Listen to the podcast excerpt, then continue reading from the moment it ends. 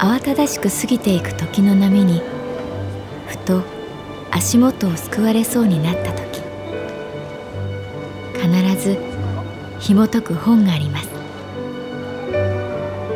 その本にはある女性の人生が描かれています。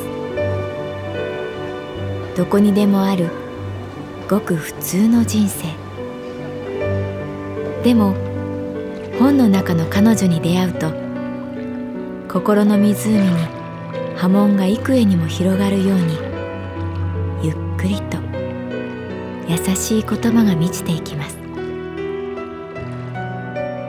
今日はどんな彼女に会えるでしょうか？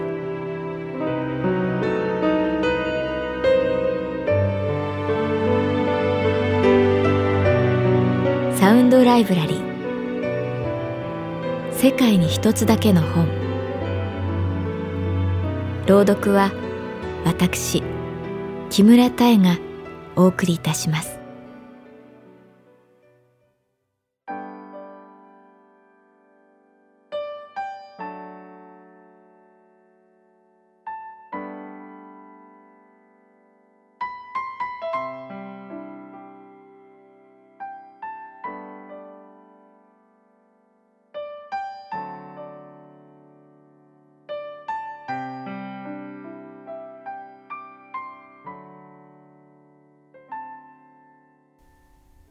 私の名前は月原かな子。39歳。旅行会社に勤めている。カマキリが木の高いところに卵を産んだ年は雪がたくさん降るんだよ。幼い頃そんな風に父が言った。先日小枝に産みつけられた白い小さな綿菓子のようなカマキリの卵を見た時思い出した。カマキリはねすごいんだぞ。まだ冬にならない10月か11月に今年の冬がどれくらい寒いか予測して卵を産む場所を決めるんだ。産んだ後死んでしまうから自分の予測が当たっていたか確かめることはできない。でもね子供を乾燥や凍結から守るために必死で予測するんだ。子供心に想像した。カマキリがあの無表情な目をくるくるさせながら考えている。雪はどこまで積もるかな？ここかな？いやもっと上かな？年が明けた。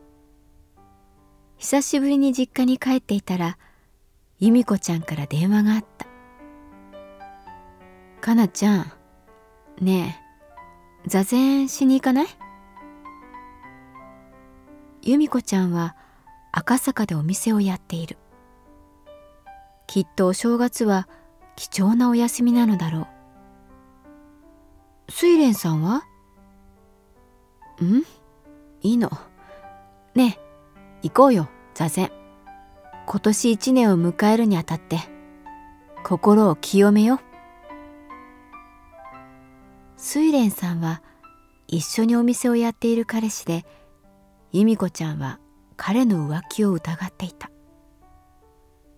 その後どうなったのか話す機会もなかった。座禅か。あたし正座するとすぐ足がしびれるんだけど。正座と座禅は違うって。こうして座禅の会に参加することになった。外には粉雪が舞っていた。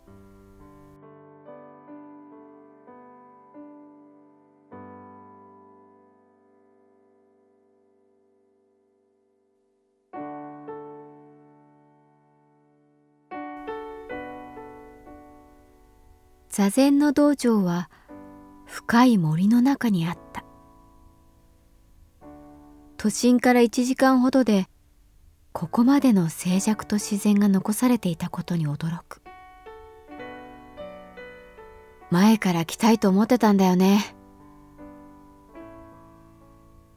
由美子ちゃんの方は興奮でほんのり赤い。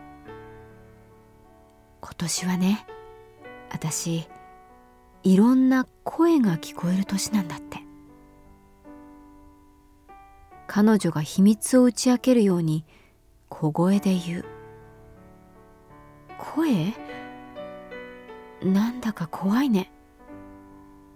怖くないよ。楽しそうじゃない？今日もさ、座禅で聞こえるかも。声。道場の主は青いサムエを着た50代の男性で短く刈られた頭はほとんど白かった。ふとカマキリの卵を思い出す。四方を茶色い板で囲まれている道場。その壁に向かって私たちは座らされる。参加者は総勢10人くらい。両手で右足を持ちお腹にぐっと寄せ左の太ももに乗せる。痛い。体が硬い。由美子ちゃんは慣れたようにすでに両足を乗せて目を閉じている。目は斜め45度で下を見てください。準備ができたら体を揺らして一番安定するところで位置を決めてください。なかなか安定しない私はぐっと肩を押さえられた。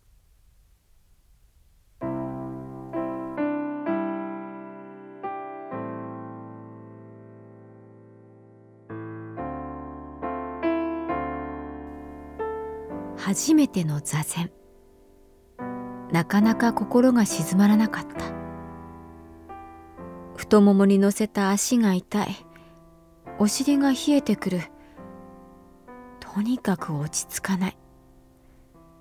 つくづく俗っぽいのかこれが終わったら由美子ちゃんと何を食べに行くかを考えてしまう。そばがいいかな。あったかいうどんかな。駅前に美味しそうなこじゃれたラーメン屋さんがあったな。今年一年どんな年にしようかと思っても会社のことは思い出したくない。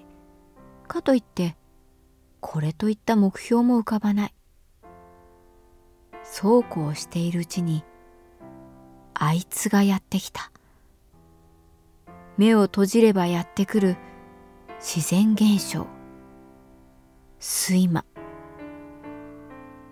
くりこっくりしているうちにゴツン目の前の板張りの壁におでこをぶつけてしまった。怒られるより笑われた。恥ずかしさで顔が真っ赤になる。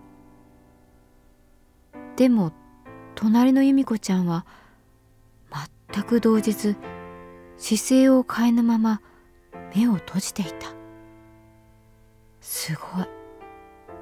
由美子ちゃん本当に声を聞いてるみたい。終わった後駅前の居酒屋で由美子ちゃんと飲んだ。え？頭ぶつけた？全然気づかなかった？嘘。ごめん。私ちょっと入ってたから。聞けば由美子ちゃんは深い深い意識の底で奥深い雪の中をひたすら歩いていたそうだ。どこまで行っても誰もいないし何もないの。でも夢じゃないんだよ。だってもう一人の自分がここで座禅をしてるのを分かってるから。でね一軒の家が見えてくるの。煙突から煙が出てる小さな家。ドアの前まで来て私は入ろうかどうしようか迷う。すると向こうからドアを開ける音がして私は怖くなって逃げる。本来の座禅はきっと無になることだろうから私たちは二人とも失格なのかもしれない。でも由美子ちゃんの雪の話はなんだか妙なリアリティがあった。これは予知なのだろうか。これから起こることのメタファーなのだろうか。由美子ちゃんがテレビのナレーションのように言うので二人で笑った。その時居酒屋のドアがギーッと開いた。振り返る私たち。入ってきたのはカマキリの卵みたいな頭をした。道場の主だった。